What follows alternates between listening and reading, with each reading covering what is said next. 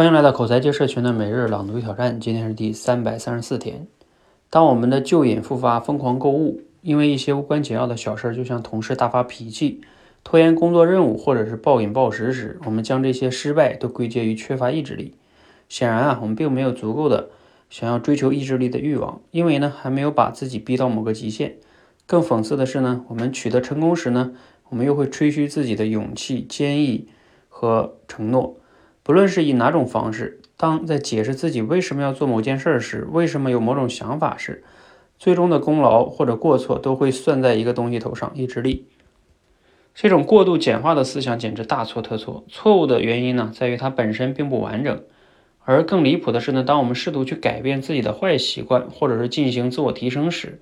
这种想法会让我们束手无策。当人们坚信自己，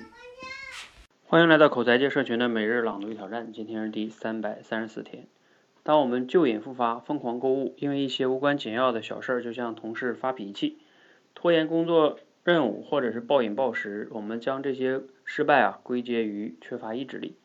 显然呢，我们并没有足够想要追求意志力的欲望，因为呢还没有把自己逼到某个极限。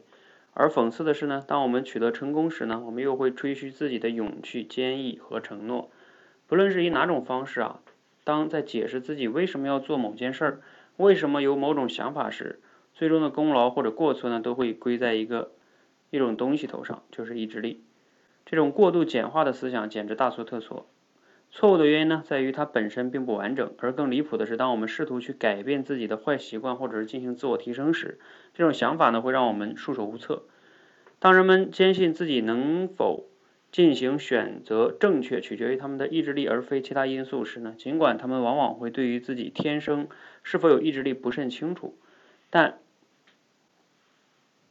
但他们呢最终会停止尝试。意志力陷阱呢把我们困在一个令人沮丧的循环中。这一循环呢始于对改变英勇的承诺，而随之来的是不断被侵蚀的动机以及不可避免的因旧习惯复发而停止改变的想法。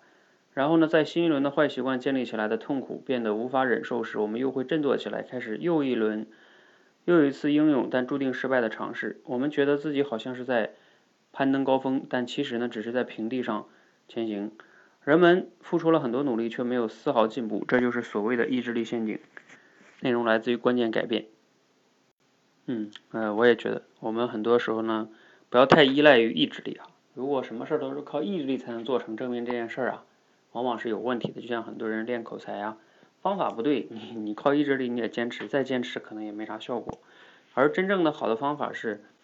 嗯，就是目标是比较小的，然后方法是正确的，还要有及时的反馈，就像我们打游戏一样，没有人逼着你，你你还沉迷于游戏呢，啊，这才是比较好的一种学习，我们要去考虑的各个因素哈，而不是完全归结到意志力。好，我们先聊到这里哈，欢迎和我们一起每日朗读挑战，持续的输入、思考、输出，口才会更好。